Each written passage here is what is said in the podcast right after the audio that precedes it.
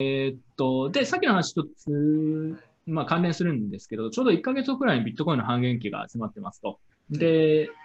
ビットコインキャッシュの半減期はもう1週間以内なのかな、5日くらいだと思うんですけど、まあもうすぐ来ると。で、これ、マイナー、今回ね、自分が価格が一気に下がった時にちょっと心配した理由の一つに、半減期前だったんで、さすがにここまで下がっちゃうと、マイナー大丈夫かってやっぱり不安っていうのが結構あって、そこが割と大きい部分の一つだったんですけど、うん、で、なんか今回ね、これに関連して、えっと、アメリカでマイニング関連の ASIC の販売とかをしてる会社の人がレポート出して、これがすごく面白かったんで、ちょっと一部説明しますけど、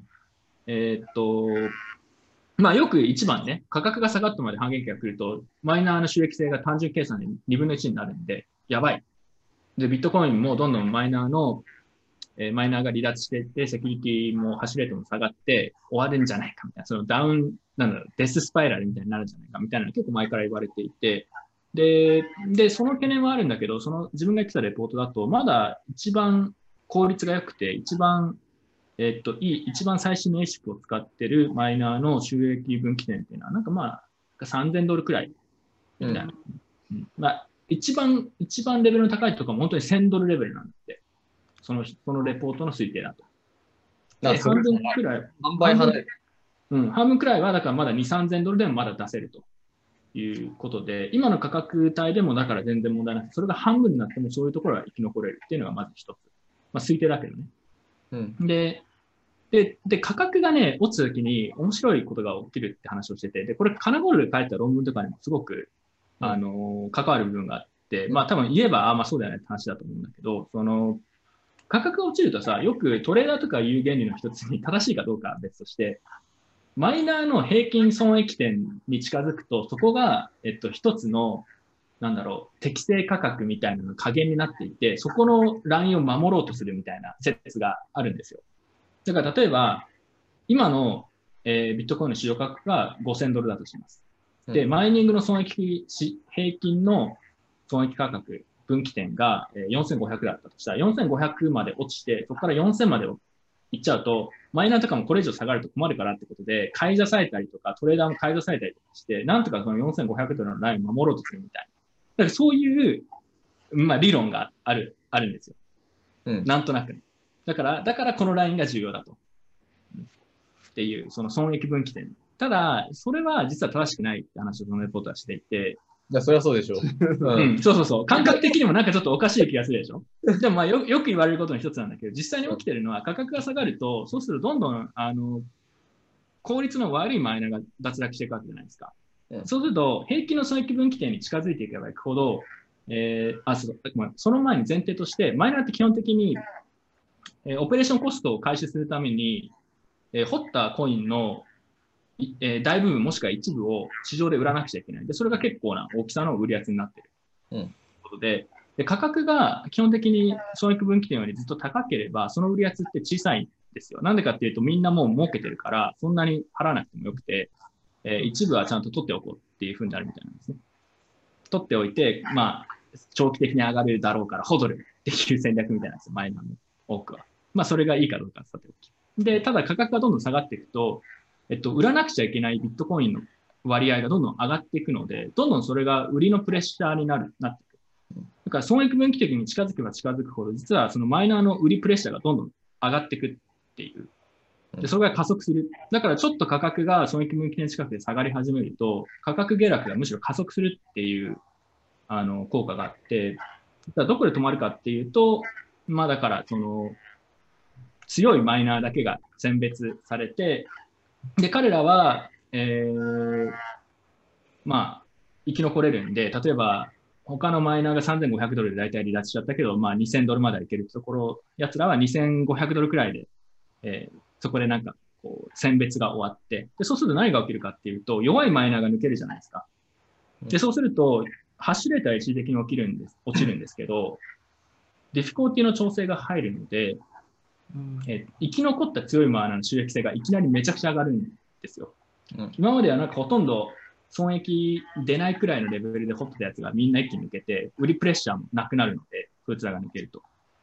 でそうすると、えー、強強い生き残ったマイナーたちの収益性はいきなり改善されて、かつそこから価格がどんどん上がっていくと、売り圧が低い。彼らはもともと効率が高くて、そんなに売る必要はないので、あの、そうすると、一通りバーって一気に下げて、えーマイナーの選別が終わった後に、また上に上げていくためのファンダメンタルの効果になるみたいな話をしていて、マイナーの売り圧がどういうふうに変わっていくのかっていうのが重要みたいな話をしてたんですよ。でそれが結構面白いなと。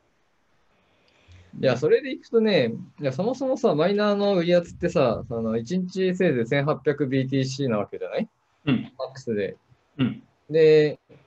えっ、と、まあ、仮にそのうちの半分を電気代で売るとして、まあ、900っていうところが、まあ、その売らなきゃいけない数量がちょっと増えたりしても、せいぜい900が1200だとかいう、そのうん圧力として1日せいぜい300、500BTC とかのオーダーなわけじゃない。うんうんうん。で、その1日の出来高って、ね、あの大きなところだったら数十万、数十万 BTC の出来高が1日あるわけで、でそれに対して、その世界トータルでせいぜい1日300、500 BTC の売り圧の議論をするっていうのが、僕にはちょっと理解できない。ああ、そう。まあでも、まあそうね、全体の取引高に対してそんなに大きなものではないから、取るに足らないっていうのは、まあわかるんだけど、うん。まあそうね、実質の取引高ってどれくらいなんですか？俺自分それなんとなく計算してる。ちょっと 実質の取り、うん。いやその例えばビットフライ FX って全盛期、まあ、100万 BTC とか1日あったし、うんうんまあ、今でも10万ぐらいあるのかな？うん。うん。で、まあ、あれは、まあ、なんというか別物だからいいにしたとしても、その、まあ、世界の全体規模として1日で、まあ、100万 BTC とかの単位での出来高がある中で、まあ、片側でその 500BTC 分圧力が増えるって言ったとしても、それは一体何なんだっていう話。で、さらに加えて言うと、その、マイナーってそもそもそのビットコインをホドルするのが本業ではないはずで、あくまでもその ASIC で割安に増えた、割安にビットコインを手に入れられる権利をリアライズするっていうのが彼らのビジネスモデルなわけで、うんそのビットコインをホデルしてるっていうのはその事業に加えてビットコイン投資っていう別の事業をやっているだけで、でただ効率化の観点で、えー単純に一部売らないという選択肢になると、全体のポートフォリオとしては。うん。っていうだけの話なんだから、その、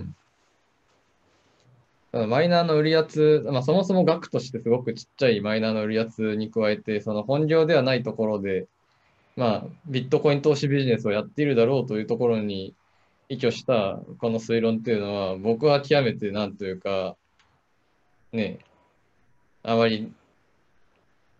当事者、当事者の感覚がないというか、おーなるほどね。うん確かにそれはわかるな。まあ、大きさが小さい。まあ、ただ、もともとの論文が言ってたのは、要は、うん、損益分岐点が一つのなんか市場にとって重要な買い支えポイントになるっていうのはおかしいよっていうとこに対して、まあ、説明するっていうのが主なマイナーが。なんか買い支えるってマジで意味わかんない。そうです。そうそうでなんでエクスポージャー増やしに行って、お前売る側の人なのになぜ増やしに行ってんだって話で。うん、あとはもう一個重要なのは、だから半減期が来たときに、うん。あのー価格が一気に半分になるけど大丈夫なのっていうところに対して一応回答はしてる。まあ、価格、損益分岐点が強いマイナーの損益分岐点っていうのはまだ1000ドルレベルうん。らしいから、反撃が来ても、まあ、彼らは大丈夫と。単純に何が起きるかっていうと、マイナーの選別が起きてるだけで、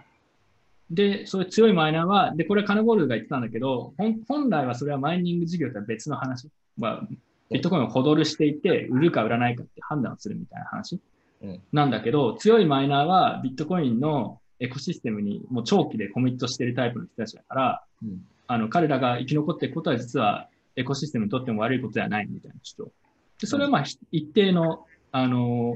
説明はあるなと思いました。うんただ、売り圧が小さくなってしても、カナゴールドが指摘したみたいに、まあそこまで大大した、市場にとってどれくらいの価格形成に影響あるのかって言われると、ね、どうなんだろうね、とかあるけど。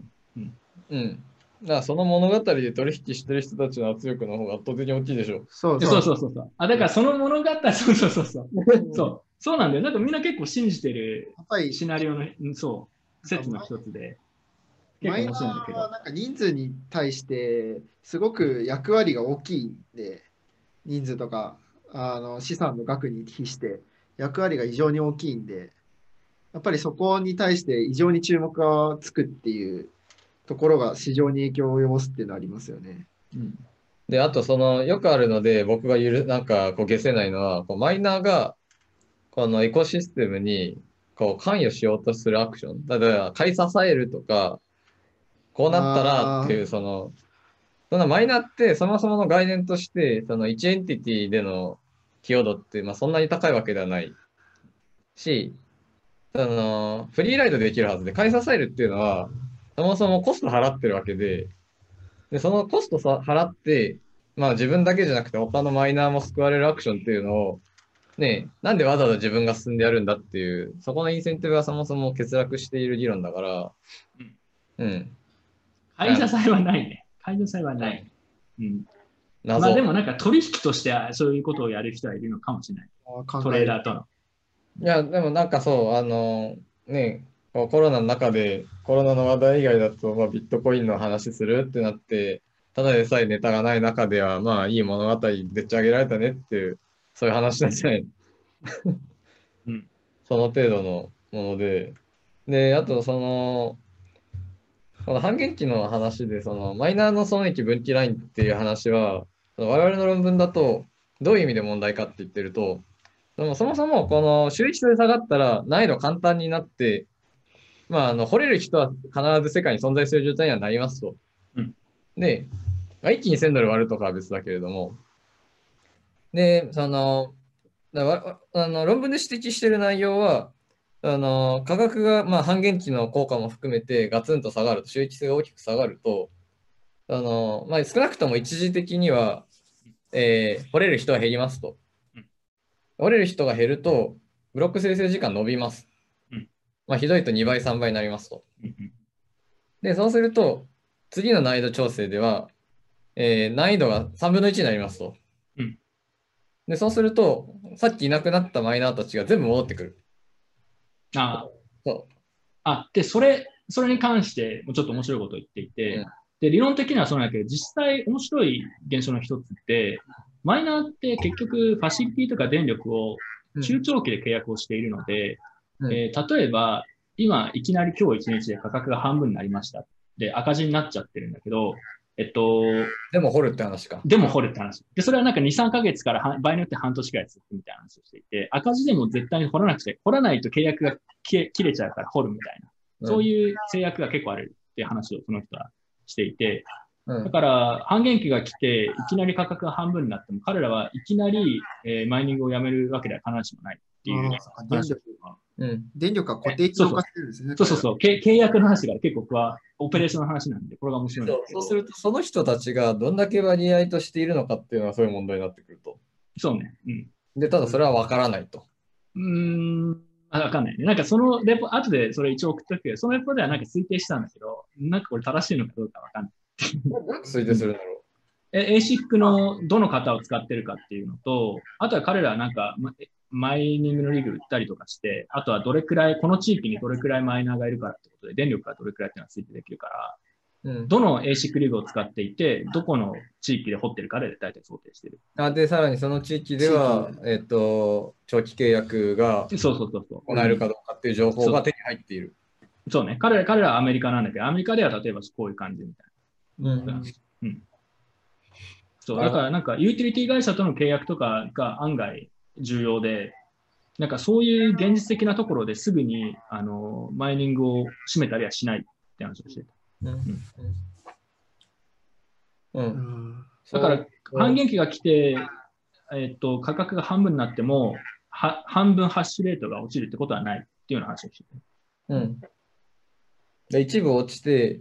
一部落ちるのは間違いない。うんで、その赤字でも掘らなきゃいけないやつのせいで、あのみんな赤字の期間が続くっていうことがありそう、まさに、まさにそう、まさにそう、まさにそうで、面白いんだけど、で、ただそいつらは結局その水準でずっとなると結局死ぬじゃん。3ヶ月後とか。あの、価格が上がんなかったら。そいつらが最終的に諦めた時に、真に強いやつが初めて生き残るみたいな。で、そいつらが抜けちゃうと、それは会社の倒産だから、うん戻ってこれないんだって、なかなか。そんな、うん価格がじゃあ1ヶ月後にじゃあ2倍にまたなってから、よし、戻ってくよってはなかなかできない。それはその、法人の生産だったりとか、そういう、うんあとは ASIC の、あの、売却とかでね、もう会社潰れちゃうから、もう他のやつに売りますとかっていうのもあって、なかなか簡単には戻ってこれない。だからマイナーは結局、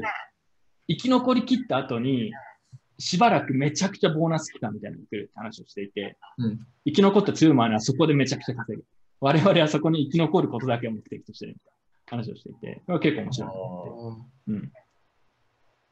そうですね。でもなんか、うん、聞いたら、これ見たら、カナゴールドも、ああ、わかるわかるって言うと思うんだけど、すごく金融の世界っぽくなって、いかにリスクをヘッジして生き残るかってことだけですみたいな話をずっとしてて、うん。あーやっぱ、やっぱそうなんだって思って、うん。うん。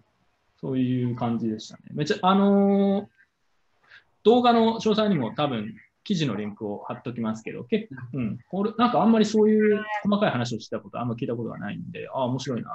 うん聞いてました。な結論から言うと、半減期はだから自分はその論文とか論文というか記事を読んだ後に、あ、なんかまあ、思ったよりはそんな心配しなくていいかなっていう、割と楽観的になりますね、前よりは。少なくとも。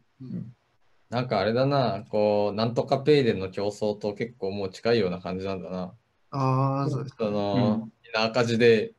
この冬を乗り乗り越えられたものだけがボーナスタイムを得られるっていう。そうそうそうそう、なんかそうらしいよ。全取りしていく。ね。うん、そう。なんか、その記事とあと、ポッドキャストとかも出てたんで、いろいろ聞いたんですけど、面白かったですね。面白いな。うん、そう。なんか、ボーナス期間にいかに生き残ってるかだけが勝負みたいなこと、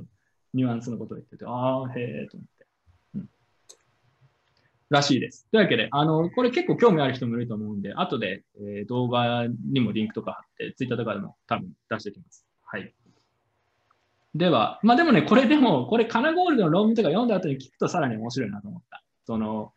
本当にね、金融みたいになってんなと思って、ものすごい細かい話も、うんリスクヘッジとかもそうだし、うん、すごく通じる部分があるなとで、そのなんか、それで倒産した会社の ASIC さ、めっちゃ安く借りただけそうだなと思って。そうそうそうそう、そうね。そうですね。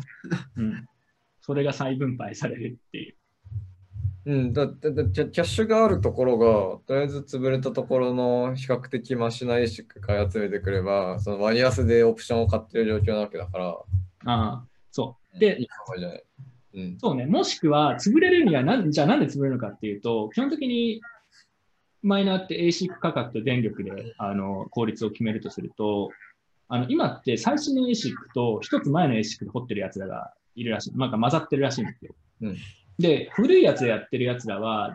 電力が低いところでやってるんで、それでも今なんとか掘れてる。なんとか収益高くや、し高くないけど収益出してやれてるんだけど、価格が下がると彼らは真っ先にまず死んでいく人たちの一つ。なので、その古い ASIC が売りに出された時にどれだけ買いたいって人がいるのかっていうのはわかんないですね。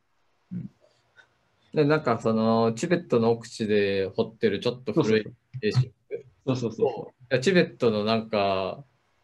ね、こう、P ファンドとかが買い集めてさ、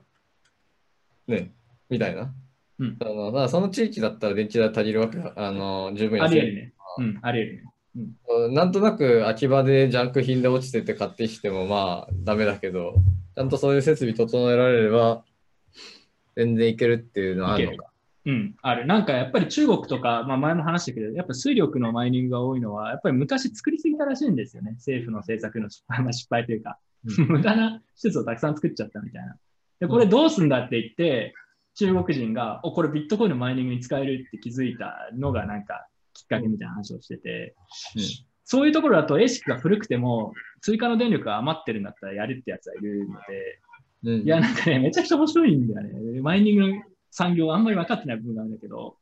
なんかもう奥深いなと。うんすごい競争になってるってやっぱ言ってて。ちなみにそのレポート書いた人はアメリカにマイニングの産業を持って込め、持ち込めるように目標にしてやってるみたいな話をしていて、アメリカはじゃあなんでアメリカがいいのかっていうと、電力も地域によってはすごく安いのと、あとはやっぱり、あのーやっぱりインフラの安定。例えば中国とかだったらいつ政府に差し押さえられるかわからないとか、あとはベネズエラとか確かに電力安いんだけど停電がめちゃくちゃ多いとか、うんそういうのがあると、やっぱまともなさ事業としてやってくれるには、そういうものが安定してるアメリカみたいなところの方が、むしろいいみたいな話をしていて、まあ、それはビジネス判断みたいなところなんだけど、あまあ、なるほどそれも思って。うん。なんかアメリカとかカナダで結構ね、増えてる、増やそうとしてる人はいるのは見てますけどね。ちょっとずつ増えてるみたいです。はい。というわけで、ちょっと想像以上に長くなっちゃったんですけど、あの、マイニングの話、かなり半減期とマイナーの動向の話、面白かったので、一部、レポートの内容を紹介しました。はい。いや、ちょ、ちょっと待って、えっあと、、いいよ。いやそのさ、その、たアメリカでさ、その、マイニング事業をやるってなった時に、例えば、うん。アメリカの土地が安いところあるわけじゃない？うんうん。でテキサスとかだし、ちなみにそんなにもうなんか、あ、あまり余った電気があるわけではなくて、うん。まあマイニング施設のために、あの電電発電施設を多分追加で作ってっていう、そういうのを多分イメージするわけじゃない。うーん、多分そうだね。ちょっと、うんあれわかんないけど。うん。まあ、すでにあるんだったら勝手にやればって話だからいいんだけど、つまりさ、そのないところで施設を作って、でただそこで得られた電気ってビットコインしか多分これぐらいのことしかやることないんだろうけれども、あの今後のマーケットの動向では、あのそこでも掘れない状況っていうのはまあできてくると。うん。うん。で、電気会社はかなりの設備投資をして、まあ、半年契約とかであのマイナマイニング業者に電気を売るわけだけれども、あのつまり長期的なあのビットコインのにかかるリスクっていうのを、マイナーはその電気だ電気会社に単純に転嫁したモデルっていう話なんじゃないかな、それは。あー、なるほどね。うん。電気会社、今言ってるのは電気会社の協力がないとビジネスとして成り立たないってこと？いやそのつまり例えば電気をその都度払いっていうか払、うん。あのまあ欲しい時だけ払うっていう形態だと完全にあのビットコインの価格変動にダイレクトに影響を受けながら、うん。まあ、うん。あの便宜を提供すると。うん。でだからそのビットコインがいい感じになってる時は電気屋さんも電気屋さんも儲かると電気ん？発電屋さんも儲かると？あ、うーん。あ、そうだね。そういう長期契約とかしてなかったらそうだ。でまあある程度長期って言ってもせいぜい半年とか1年のオーダーだから、まあ、いずれにしてもその性質はあると。うん。で、あのまあ、ASIC 作るのにも当然イニシャルのコストあるけれども、その発電施設を作るっていうところのコストを、その発電業者に、はいはいはい。だからあのなるほどね。うん。そうそうそうわかったわかった。それはどうなんだろうね。わかんないわ。だからなんかイメージ、イメージだと、その電気発電屋さんがはめ込まれてんじゃないのかっていうような感覚にもなるんで。まあ、それはそれでいいけどね。あとはなんかニューヨークの UTT が電力会社が自らマイニングしてるっていう話も出てたね、ちょっと前に。あれも面白かったけど。うんうん。ももしくは、そういう起業家みたいなのがやるのに、うん電力会社をはめ込んで、これやれば儲かりますよって言って、新規になんか作らせて掘ってるの可能性もありますね。どうなんだろうね。そそもそもそういう施設がもともとあるのかもしれないし、それをできるだけ再利用してるようにしてるのか。あとは、石油代がめちゃくちゃ下がったの結構面白いけど。ああ、はいはいはいはい。そうそう。これはうん、ビットコインとは直接は関係ないけど、で、石油代がめちゃくちゃ下がったみたいなのが、マイナーに影響するんじゃないのかみたいな話をしてる人もいて、まあ確かにと思いましたけど。確かに。うん。いや、うん複雑なんだよ。めちゃめちゃ面白いよ。うん電力会社のさ、話とかもそうだし。うん。うんうんはい。というわけで、あのーとりあえずここまでにしましょうか。はい。はい。